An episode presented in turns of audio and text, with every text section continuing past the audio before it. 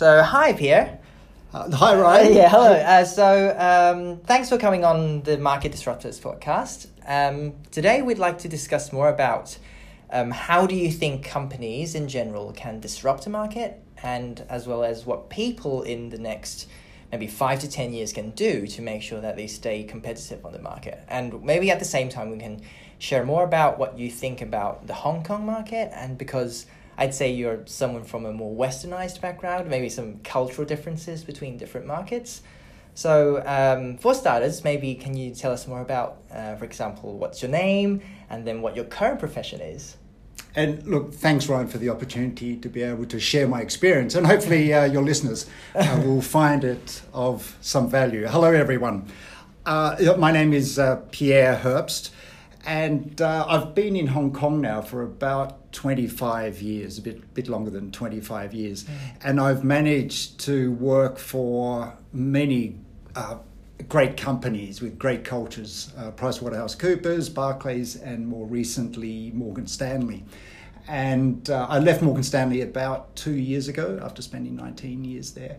And in these last two years, I've actually been managed to focus on me uh, doing coaching and other things I enjoy, my family and the like. but I, I do want to just perhaps start with a bit of a story, if if you don't mind. So, a few years ago, I, I would catch when I was working in the corporate world, I'd catch a ferry to work. Mm. Uh, it was always the same ferry, day in, day out. That seven twenty ferry. Uh, I'd sit probably in the early. same, yeah, the same seat. Yeah, because my daughter would go to school. I'd have to get up. I'd sit in the same seat or nearby the same seat. Uh, I'd get in there, I'd sit down, I'd pull out my Blackberry, and I'd be hunched over my Blackberry and just look at all the new messages that my Blackberry had. And I'd try to put some order into my day. I'd ignore what's going on around me. That was my, my day. So mm-hmm. that was a, a few years ago. Fast forward to a couple of weeks ago, and I actually happened to find myself on that same ferry. Uh, I was going seven twenty ferry. The seven twenty ferry. okay. Uh, I was going off to do uh, an early, more, early morning coaching uh-huh. session, but this time it was so different. Mm. It was so different. This time, in one hand, I had my cup of coffee. It's the eleven dollars Seven Eleven version. okay. Uh, so I've got a cup of coffee in one hand. My other hand is resting on the windowsill of the ferry. Mm and I'm looking out across the water. The, the, sun was shining. And it's a lovely way to travel on the ferry, you know, the waves, and it was great. And I was just sitting there, enjoying the moment, thinking about the coaching session ahead. But I also was thinking about how my life was going. And I realized one thing at that point, because many people say, What do you do now, Pierre? What's your profession? And I'd have to say, you know, before when I was in the corporate world, I'd say I was an auditor. Mm. Or before then, I was a computer programmer. Now, I would say I don't actually have a profession. Mm-hmm. Instead, what I have is a life. Wow. Okay. All right. That's a big word. it, it, it is, and, um, and and I was trying to think the best way of explaining it, but that's probably really the, the right way. Previously, when I was in the corporate world, I'd focus very much on my financial and career goals. Mm. Okay, uh, you know, making a difference in the working environment. I, I, I obviously also thought I was considering family. But really, what I was doing, I was just considering I wanted to provide an environment for them, a nice environment. So, again, it was sort of that financial was breeding all the financial goals, make sure it was mm. a nice environment and that. But about three years ago, so just before I, I left Morgan Stanley, I was having a lunch uh, on a Saturday with my two daughters and my wife, and we were sitting there. And I excitedly said, Hey, this coming Friday, I'm going to come home early. and so that means. It's a great news for them. Yeah. I, I can spend some time. Now, my daughter, without even looking up from the dinner plate, uh. she said, Why bother, Dad? you're only going to be on your BlackBerry. Wow. Yeah, and then exactly. Yeah. And, and, so I looked at my wife and my other daughter. how, how old was she? How old was she when? Yeah, so she must have been about both of them. So they're around the mid-teens, fourteen to sixteen years okay, old. Okay. Uh, so well into you know the and she's now Teenage going off to university and Ah. other things like that. Uh, and so you know my wife and, and other daughter also agreed with that, and that really shocked me. Yeah.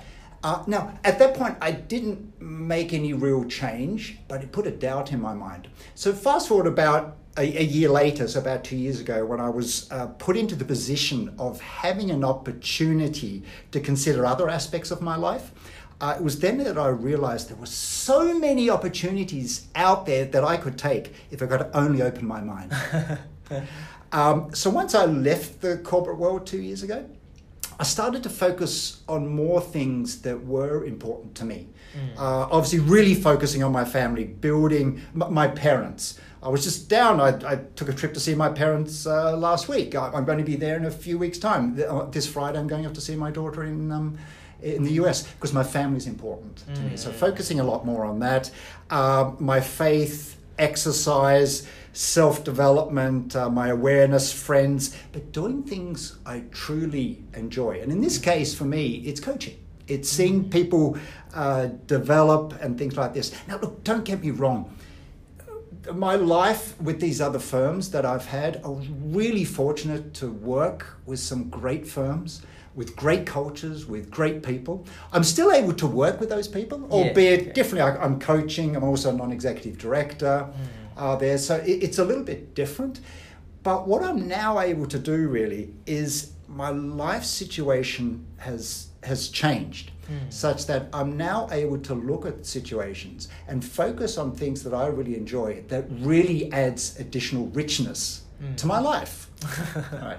And and so that's the real reason when I'm really doing something I enjoy. So when you say, oh yeah, you know, well, what profession do you have, Pierre? I'm sort of like, well, You don't really have a specific profession. that, that's right. It's just altogether. I am who I am, and hmm. I've now focused a lot on you know those things in life that are important to me. So I just I have a life. cool. So, would you say that uh, the main thing about what you do, I wouldn't say uh, that's your job. So, so, the main thing about what you do is to share different experiences with uh, people from different uh, backgrounds. Is that what you do? Do you do you share with them, or do you counsel them? Um, how does that How does that thing work? Yeah, it's uh, coaching or even mentoring. It depends what the need is of the invi- individual. Uh, coaching really is about everyone is different. So everyone is different, and, and this comes back to you know if you're an entrepreneur or if you're a, a person like me, uh, what's important is the consumer, or it's Yeah, my okay. auditee. What drives them? Mm, All right, what's important? Because what might be right for me might not be right for them. So I Mm. could, if they say, "Oh, Pierre, I've got a problem with my manager," and things like this, and I see, you know, all the Western people go, "Oh, if you've got a problem with your manager, you should go up to your manager and say, I don't like what you're doing. I'm giving you some feedback." You do that in mainland China. Mm. You're not survive for another yeah, day. exactly. Okay. Right? So you've got to really ask them, and you ask questions. Mm. You help them sort out in your in their own mind what's important to them.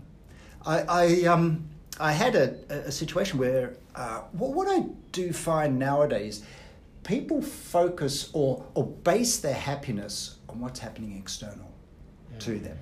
And it's good to understand, as, as an entrepreneur, I think the first and foremost thing you have to do is understand the consumer, mm-hmm. understand what they want. Mm-hmm. Um, in this case, what I find a lot of people do, they're always saying life is unfair because Mary got better grades in, in the test because the teacher likes her better, uh. or John got promotion because the boss likes him better, or Sylvia won a million dollars in the lottery. I don't win anything. Uh, And so people get upset by that. But then you ask, well, what's important to you? And I go, well, um, integrity is important to me. Um, I, I need work flexibility. Okay, well, work flexibility. If you get promoted, you're going to have to manage staff. Yeah. All right, you're probably going to have to manage more people. Mm. What's more important? A little bit of money, more, or that work flexibility? Mm, A- And so it's really getting them it's my disruption. For me, the definition for my disruption is that one on one. It's seeing that individual go, oh. So I don't need to be upset that John got promotion. I should actually be happy for him. Uh. He's going to be after spending more hours in the office, and, uh, and not me. Uh. Um, for me, what's important is A, B, and C, and that's where coaching comes in. Look, sometimes you know someone will come in and say, "Hey, I'm going to be meeting my boss. They're coming in from New York. Uh, help me out, Pierre. What do I need to prepare?" And that's where mentoring comes in, and I may make suggestions. Hey, you know when your boss is there, Specifics, yeah, you know, don't come up with a pack of twenty pages. Start the meeting by going, "What do you want to hear?" I've got a pack prepared, you know, and so that's where I can add more sort of that direct value based on my experience. Depends what the individual wants. Okay, that's very interesting. So, from your point of view, I would say that as an entrepreneur, or, or whether or not it's for profit making, it's important to know what people want and need, right? Yes. Do you have any specific suggestions for maybe people listening to the podcast? Uh, for example, how they can understand what consumers really want? For, because people don't really have the money to do surveys, maybe, or they don't really have uh, the resources to get answers from people. So, whether it's consumer trends or reading cl- what clients want, do you have any specific suggestions from your experiences with maybe Morgan Stanley or maybe back in your coaching business? I think, um, yeah, people would like to know more about. Do you have some techniques, or not techniques, I'd say, but maybe some thoughts about this? Uh, how many days do we have to talk about this? There's, I've got a few things to, to say here. First, let's talk about perhaps data. Mm. Many people talk about big data. Mm. uh, getting lots and lots and lots of data, pulling Yeah. it together, trying to look at themes to identify what people are doing. Mm. What people are doing. That can be fine.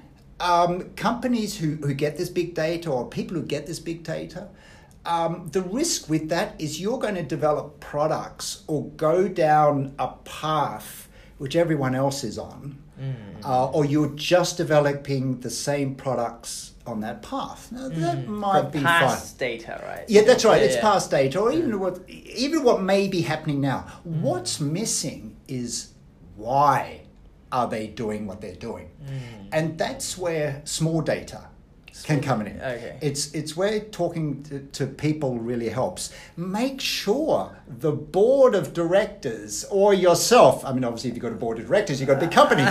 uh, yourself get access to a consumer. Make sure, I I mean, I talk about board of directors, that's been my experience. get access to suppliers, get access to stakeholders to really understand why. There's this, and I'm probably going to get this wrong, probably your listeners know more about this. It, I don't know, it was one of the, the footwear companies or something like this. Uh, they were looking to understand what type of shoes you know they should be building. And now you know you have all the jeans with the reps and, and things like this. And so they were looking at the shoes and trying to understand what type of shoe they should have. And they'd heard in the marketplace that you know they wanted um, people wanted a shoe which had one side all worn off. And they were just what you know, Yeah. why, why, why would you do that It really makes so sense. they got a kid in Mm. I said, "What? Why do you want this?" And he went, "I'm a skateboarder." All right, showing you've got worn-off heels shows you can do this trick. That Ah. you've practiced So it's a specific uh, position on that shoe that it's worn out. Right? Yeah, it's it's worn out, and you can do this. Or you know what? I've I've hurt myself, but I've I'm really talented in this area. That's what this shows. Ah, okay. so that's a why. That's a why Uh. you want it. And once you start doing that, that opens up everything. Then you're going, oh, okay. And you look at that person and go, yeah, it's your reputation. Mm. You're looking at wearing something um, that shows who you are. Mm. Um, high School Musical shows, um, particularly High School Musical One. You know, you, you, Wow, I didn't expect you to be that familiar with that show.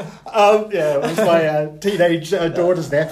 Um, you know, they everyone's split up into you know the skateboarders or the intelligent people, and you can see they're all wearing you know the cap backwards, Yeah, or these yeah. guys are wearing the nerdy outfits and the ties, whatever. So It's an identity. it- identity, Mm. and it was just that one small data that then then opened up the board to go, ah, all right, we need to look at why. And now we need to identify, okay, if we're looking for identity, hmm. who, what market are we looking at? Uh, are we looking at just the skateboarder kid, or should we open on focus on the intelligent guys or, or whatever you, you want to do there? Ah. So just getting out, break out of your current network, hmm, and, and this is probably another key thing. A, lot of people struggle with networking. You know, yeah, getting out there, shaking the hands, seeing people. There are different ways of doing it Hmm. and, and how you do it. Uh, having what you can do is leverage your current network. But the key thing to remember here what got you to this point now may not get you to the next point. People, you know, say, "Oh, I've now been promoted to managing director at Morgan Stanley, you know, because of this." And you go, "Was it because of this or in spite of this?" Okay. Right. Uh, and yeah, you got now to this level, you're going to have to expand your network and really, you know, expand beyond financial services. You now want to consider what's good for the firm, so you're going to have to consider other industries in that. And so, for that, I know it can be tough just to, to get out, but if you have friends and they say, "Hey, do you want to come out?" and you say, "Uh, "Accept it." What I've done for the last two years has I've said yes to everything. This meeting now. Uh. All right. Thanks for Uh, saying yes to this meeting. oh no, your, your, your listeners are probably going, "Oh, I wish you hadn't said yes." Um, but it, it, I say yes to everything now, except those that tie me down to a full time job. Ah, So. I'm saying no to full time jobs Mm. because I'm having such a great time. Uh, before it was great. Like I said, the people that I, I, I dealt with, very intelligent, is great. But I lived in a bu- bubble. Mm. All right. Within I, the company? So within, with- within, within Hong Kong. Within Hong Kong. Okay. You know, I went home. I was on that ferry, didn't look at Uh. anything, and I went to work. And I was there within ICC or Exchange Square before, Mm. and that was it. That was my life. Mm. Since then, I've had the opportunity, particularly through the coaching. It's a great way of meeting people. I'm not going to say forcing people together, but it, it does. You, you get two people together, and the first meeting is all about chemistry. you know, Yeah, when we met before then, it was, you know, Yeah. talking bed, would I be okay for the show, and things Uh. like that. And so I've met people now who I would never have met before. Mm. And it's given me such confidence in Hong Kong. Mm. I, I love Hong Kong. It's a safe city, um, and I love the people. Mm. The people I've met in the last two years are university students. Um, in particular, one person, they're so inspirational. This particular university student um, has a medical challenge. Mm. And so she has to go home every night, nine o'clock, and has to be connected to a particular machine uh, because of her medical condition. And she's got to be attached to that for 12 hours. What does that mean? On a daily basis? Daily basis, every day. Has that's, to be That's that. quite tough. It is. So, and she's Yeah. got to be home by nine o'clock. So, you know, with her, she's a university student. So when she tries to get friends or go out with friends, they'll go out for dinner. That's okay. It'll take you to eight, eight thirty. If they then go out afterwards, karaoke or things like that, she can't do that. Ah. What's her dream in life? To go to Europe. Mm. To spend a one week holiday in Europe because she can't. The flight's thirteen hours. She can't. She has to be attached to this huge machine. For 12 hours. That, that's right. She, she can't. And she has to take a lot of water with her and things like this. Ah. So I look at how she's dealing with this challenge, Mhm. and she's just starting now to be a spokesperson. Wow. So she's in a. for, for her own disease, uh, the community. In a way, or it's also so she was um, also just uh, at, at a company as well, Mhm. uh, just during the summer holiday i- interning, Mm-hmm. and you know she was just talking to people about what's important to her, and this is how she's dealing with it and coping with it, and by by talking, she's also developing herself and and healing herself as well. Mm. But other people are looking her at her and really learning that if you're really committed to do something, all right, you can do it. So, so many people live in the past and they're going, oh, I didn't have a good education, or yeah, my, my parents didn't have money, and, and things like this. Yeah, fine. You know, your past does not dictate your future. Mm. It purely dictates dit- it. It makes your starting point. This is where you're starting. The past dictates your starting point, Mm. and what you do from now on is in your own hands. So this lady, a great all right, insight. yeah, is going right. This is what I'm going to do. I, I want to communicate to people to help other people who are going through the same things with me. Mm. I've met people who um, they they got out of university, got into a accounting job, they got cancer. Mm. And I've met a couple of people like that, and they're over that cancer. This particular individual got over cancer a couple of years ago, and every year she runs the 10k Standard Chartered Marathon, Wow. and she does it to go, "I'm alive." Ah. All right, this is why I do. What makes uh, her feel alive, maybe? that, that, that's right? Yeah. Yeah, and you know what? Feel the pain, that means I'm still alive. yeah, I know the running old bloke. um, but and so I look at you know these people and, and, other people who you know are working for very local companies. Mm. That's why we, we were talking before. A lot of the things that I say may be applicable to the Western environment. Mm. Um, but what I do understand is there's a lot of cultures out there Mm. a particular culture is not necessarily right or wrong. I know Hong Kongers tend to love to go, oh, those mainlanders across them and they come and they do this and, and things like this. Um, I grew up in Australia. My parents are Austrian. Mm. And so I constantly grew up with, uh, oh, you're Hitler, and, and you know, people would draw swastikas on, on my driveway and things like that. Oh, Um, really? People really do that? Oh, yeah, they did. And these were my friends. Oh. All right. Um, and Okay. and so you deal with that, and you just think, okay, they're ignorant about that. Mm. Look, this type of thing, particularly, you know, let's talk about Hong Kong and China. Um, the cultures are different.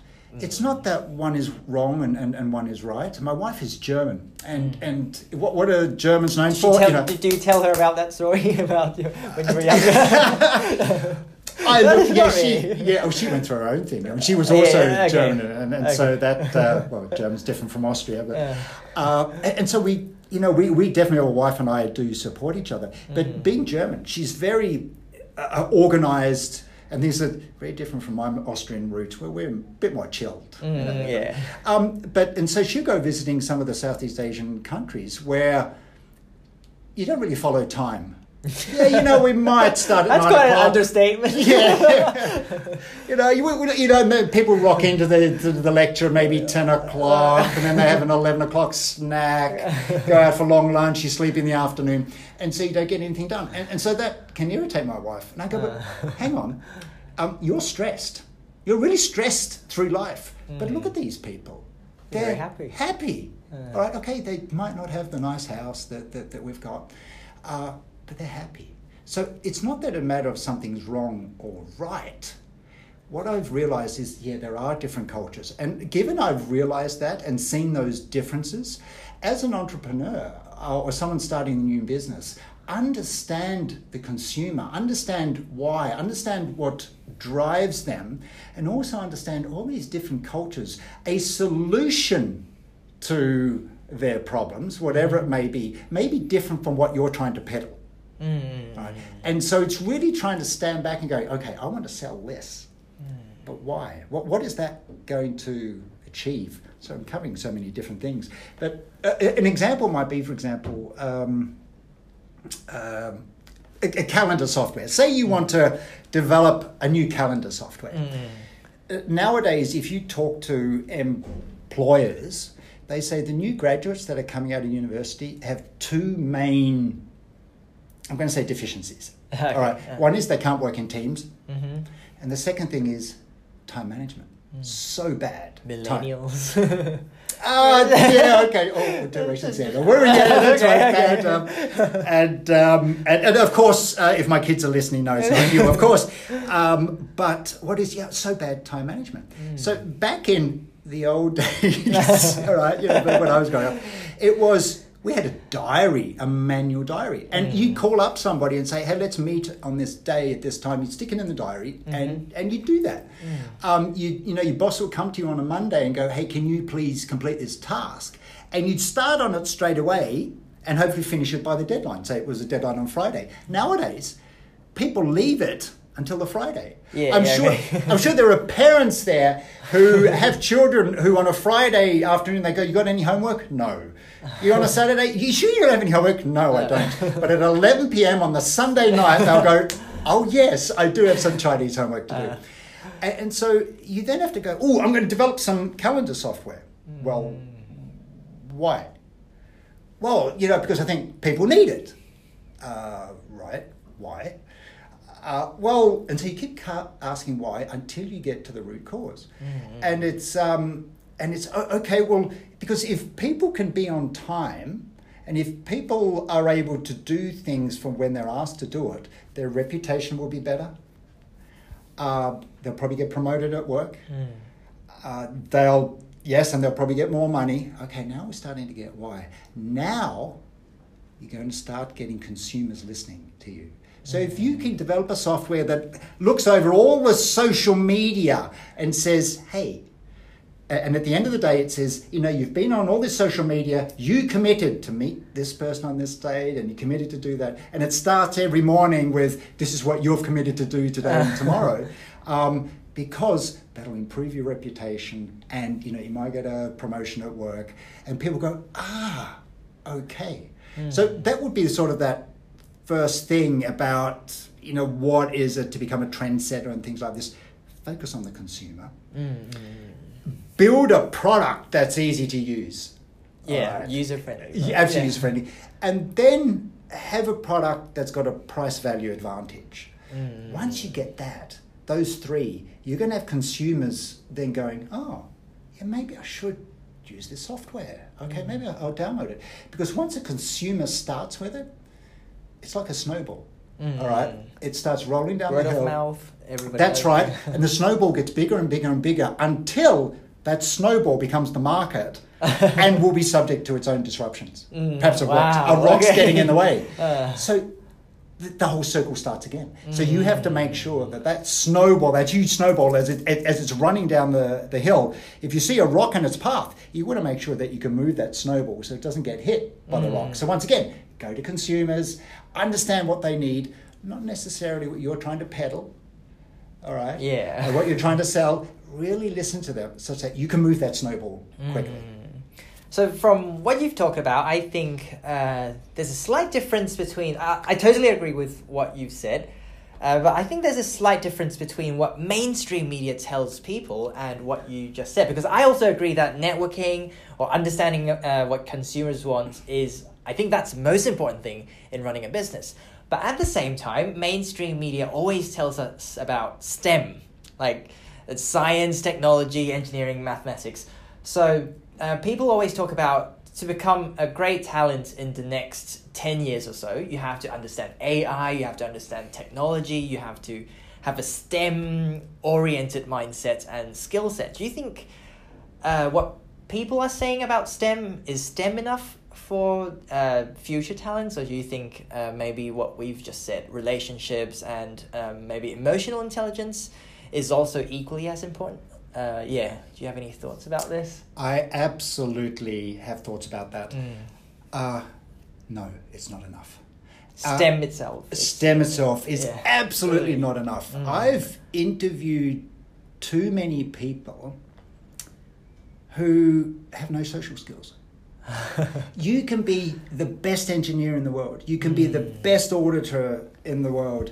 If you are unable to influence people, it all comes down to influence. Mm. If you're a- unable to influence the people, then having the best product in the world is zero Uh, um, the and hopefully I'm quoting the, the right statistic. Mm. Recruiters say that the skills people need, 66%, about two thirds or 63%, about two thirds of the skills are soft skills. mm, Hard skills of designing a product, uh, valuing a bond, or something like this, uh, is that's the hard skill. mm, You could learn from that from a book. Yeah. All Or. YouTube. Yeah, that, that's, yeah. that's. Oh, I love YouTube. YouTube. I, I you just can learn anything from YouTube. Yeah, actually, I just learned how to undo my uh, iPhone to replace the battery. I- Wow. yeah, I you can do that. Okay. yeah. My one of my daughters dropped her iPhone in the air, and and so the whole screen went, but her battery was fine. But my other daughter, the battery was going. Oh, so it I ju- combined the I just Oh, wow. combined the two. Took it yeah. apart, okay. Yeah, so you know, it's it, you can learn lots of that stuff. But again, to the point I made earlier, people can't seem to work in teams. If you cannot influence, that is the problem. And, and now I'm probably going to get to a part which you, you, you might cut out. I'm going to get a bit political. okay, a bit, okay. bit political. um, you know, it seems like here, if you're able to influence people, that's the skill you need. Mm. You can surround yourself by people who have the technical knowledge. Mm. But if you don't have the influencing skills, you won't be able to sell. You're only going to get to a certain point. Mm. You need to have that ability to understand people, understand what drives them, and direct them in the direction you want them to Mm. go. Mm. If we look at Hong Kong, too many people seem to think, well, if I throw a banana at this person, or if I throw a shoe at this person, or I pick up a brick and I throw it at a policeman, uh, or, or, or things like this, or you take an oath and miss, you know, miss say China or something like this, um, they think, oh, that's going to achieve something positive. Mm. No, it doesn't. All it does is build walls. Yeah. It, it builds those walls up. And instead, what you should be doing is really standing back and going, okay, I'm really emotional now, and you know, and I, "Ugh, I'm really angry, and you just let it fly. If you can rechannel that emotion and change your behavior such that instead of focusing on building the bridge, uh, the walls, build a bridge. Understand what's going on here. You know, people are focusing on actions. The, the action being we need to do have own control of our destiny. You know, uh, I'm, not trying to uh, mention the independence word here, or anything like this. but instead of doing that, focus instead on what people need. Wh- What are the real problems out there that people are experiencing as I look out of Hong Kong here? Poor pollution, you know, um, the, the living environment, uh, the food quality, or whatever else. Like I said, Hong Kong's a great place and got a lot of things going for it. But there are a lot of problems there. And identifying what the problem is and then limiting your actions to what can fix that problem, what can move that forward, and get everyone together, then you're going to make a change to that average person in the street. Then you're going to have a positive disruption to what's going on. But what needs that? You can have the greatest ideas in the world, but if you can't sell it, you, you're not going to make any changes. So, uh, well, I'm because this this is my view. When I was going through um, all, all, all my programming and, and PricewaterhouseCoopers and, and even Barclays, I was the techie guy. Mm. All right, I was the programmer there, and and I was probably So it's a, it's a big change for you going from the techie guy to being a coach right now. That that is absolutely right. Yeah. But I'd realized at that point that I can be so technical in nature, but I'm just going to be stuck here at my desk Mm. doing all this techie stuff, um, while the people who are able to sell it, uh, they're going to develop further Mm. because they're giving me the environment. Mm. I'm getting paid for money that they're getting. Yeah. Okay. And what was interesting is that, and as a manager, I learned this as well. You can tell someone, do this. But if you're able to say, do this, and this is why it's so important, because this individual needs is going to make a big difference to their lives, then you've got, oh, okay, now I know it's important. Mm. And so understanding all that influence is not just trying to sell, it's also managing staff, Mm. uh, just getting everyone on side. So, look, you, you have to be surrounded by people. For me, I did decide that I wasn't going to be as techie. um, you know, I used to program in COBOL. Wow. All right, yeah, Okay. COBOL, all right. and uh, and C, not C plus plus. Uh, But I understand, I understand those sort of concepts, Hmm. and and so, but I made that decision that I have to leave that behind. Let me focus on the influencing side of things and and talking to people, understanding them. Uh, and what I then did as I went through and started managing people, I then surrounded myself with people who were better than I was, who Mm. were far more technical. In terms of yeah, technical. technical understanding the business Mm. uh, and just yeah, technical understanding in Mm. whatever nature that might be, Mm, risk mm. and, and financial products or, or Uh. anything. Uh, so there definitely is that place out there for Mm. that. But soft skills are far, far more important nowadays. I see. Okay. Um, so yeah, I think yeah, approaching the end of, of the podcast, I would say that something that people would like to know more about you are some projects that you have. Do you have any causes that you really care about, or any projects that you would like people to know more about, or something that you would like to tell?